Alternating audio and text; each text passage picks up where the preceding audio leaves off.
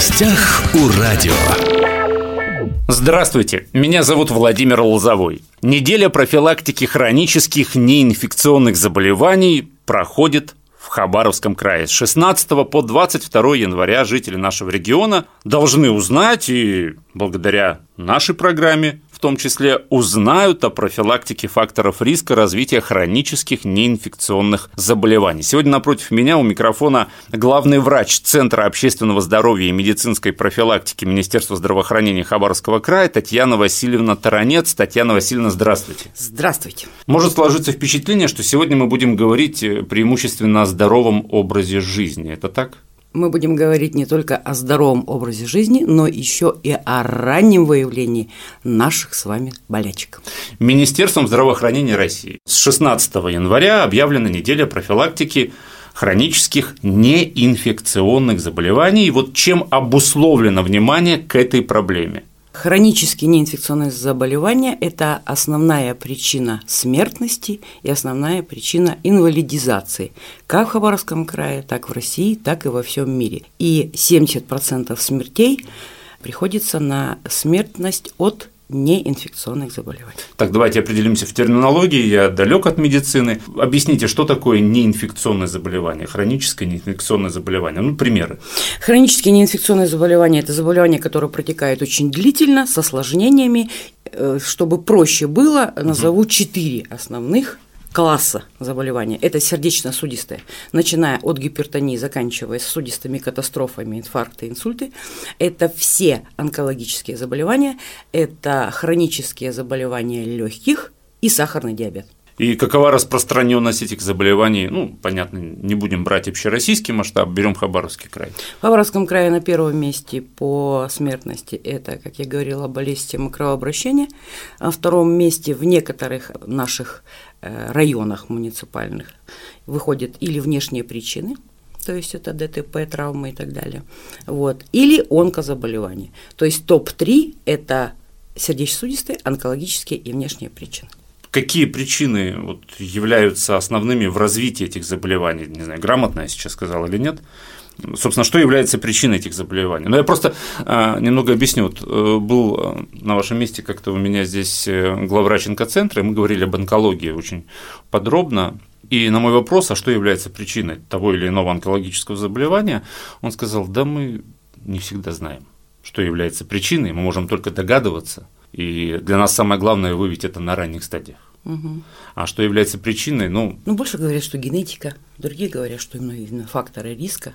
В том числе, допустим, курение. И говорят, что курение обязательно вызывает рак легких. Но сейчас исследования показывают о том, что рак легких могут, может э, образоваться и у человека курящего, и у человека не курящего 50 на 50.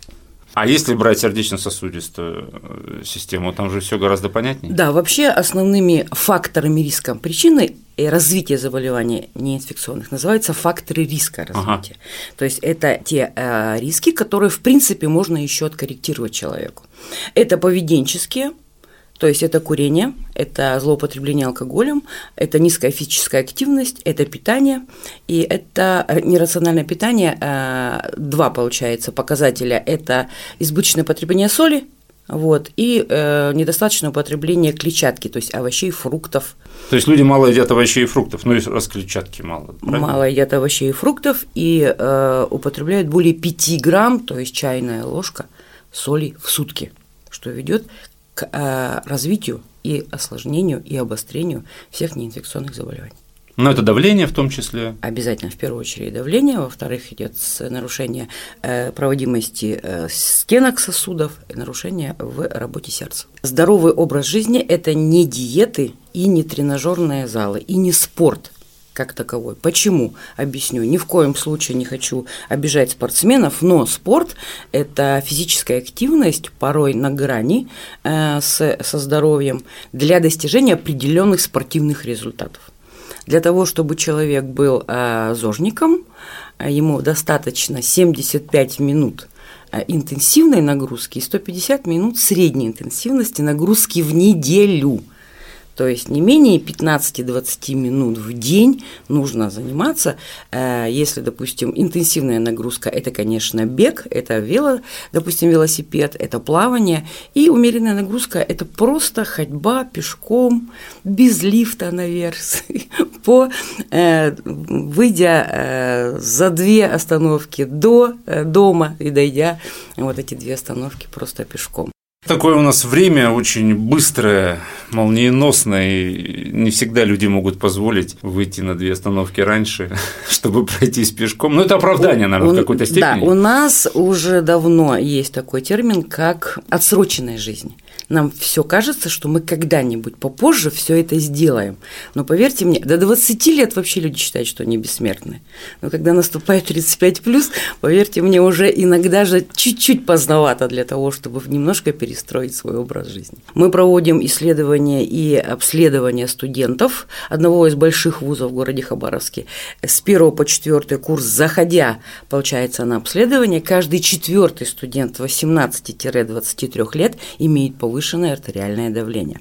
У нас учеба, потом учеба, потом у нас работа, нам некогда, некогда, некогда, а потом, когда, как вы говорите, люди определенного возраста берутся за палки и идут, они могут только приостановить заболевание, но никак не от него избавиться. Важно, самое главное, людей замотивировать на ведение здорового образа жизни. Если не захочет человек делать этого сам, естественно, ему очень сложно будет помочь. Поэтому в первую очередь люди должны знать цифры своего здоровья.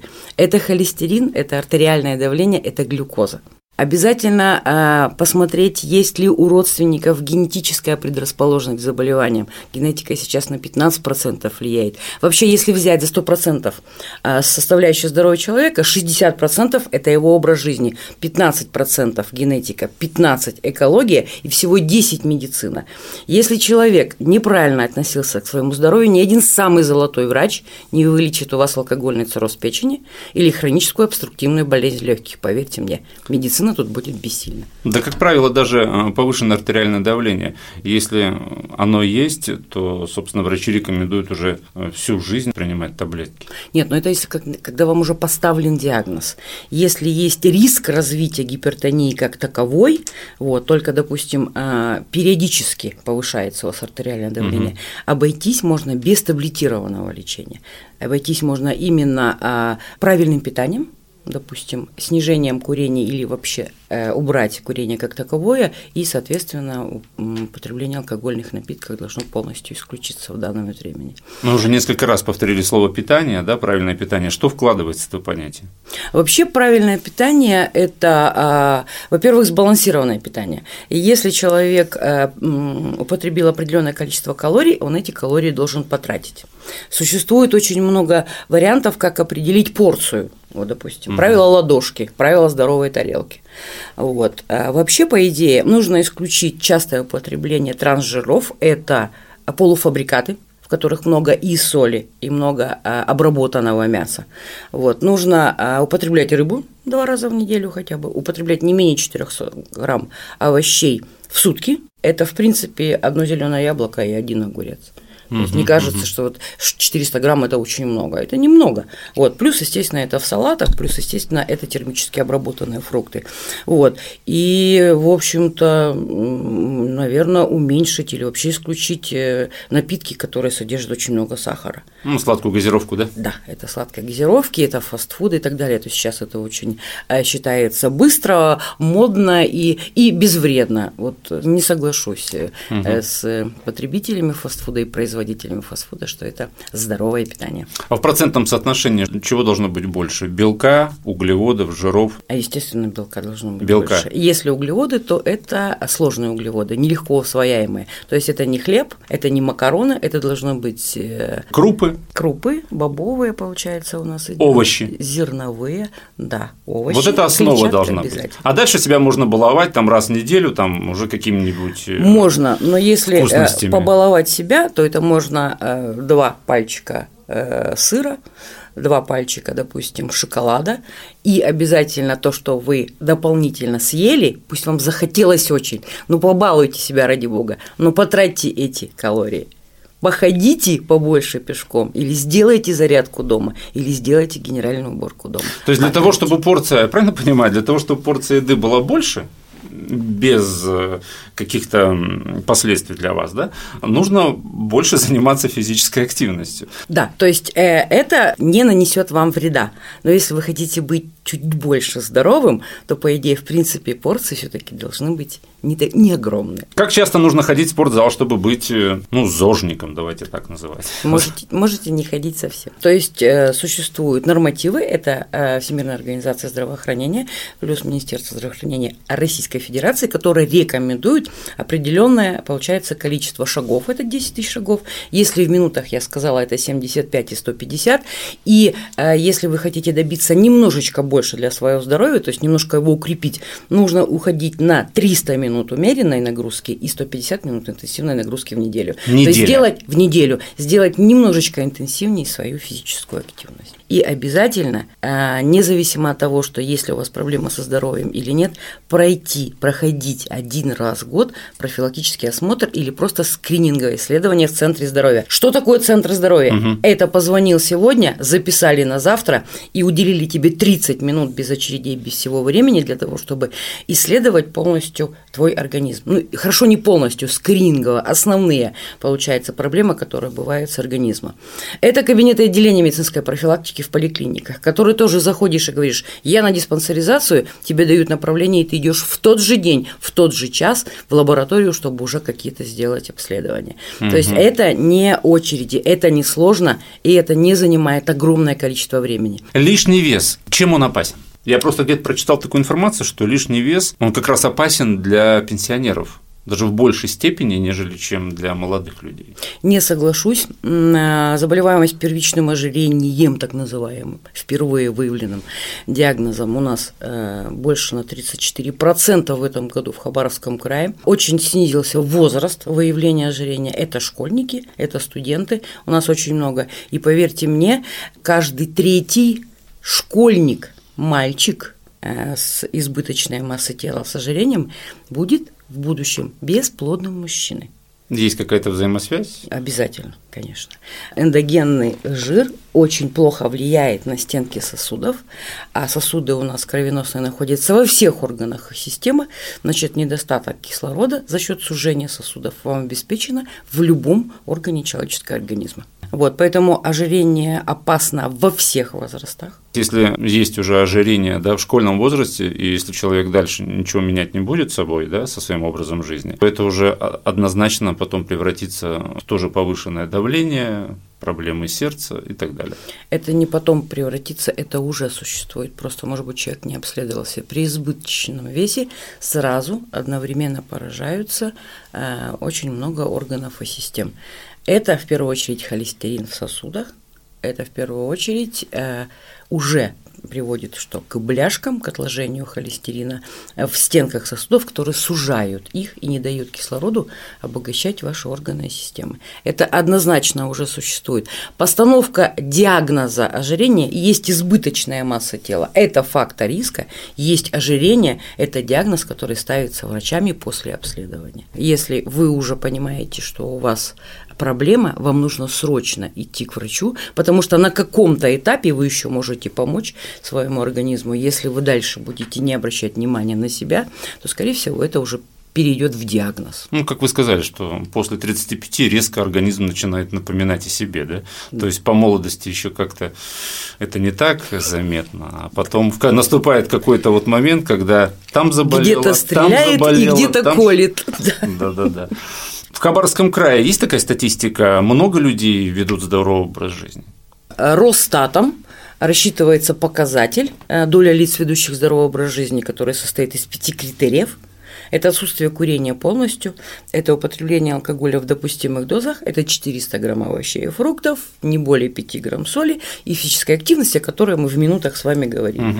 Хабаровский край по сравнению с прошлым годом, когда мы были, к сожалению, на 85-м месте, поднялся в этом году, в 22 Я вас немножечко поправлю, на 82-м мы были, на 80... из 85. 82-м из 85, да, все таки не на последнем, не на последнем, на 82-м. Ну, конечно, это такой смех в кавычках. Это обидно. Да, это смех обидно. в кавычках 82 место. И в этом году какое место уже? В этом году 68 с процентом 3,9. Мы Но- этим горды, мы можем, значит, жители Хабаровского края, мы, значит, можем, мы, значит, начали понимать, я так думаю, что еще больше будем понимать, и придем однозначно к общероссийскому 12%. Какие мероприятия по повышению физической активности проводятся в Хабаровске? Где можно найти информацию об этих мероприятиях? А, Мероприятий проходит очень много. Можно посетить наш сайт, подписаться на наш телеграм А сайт, общественного сайт, здоровья. а, сайт Центра а, Центр общественного... здоровья Хабаровск, да,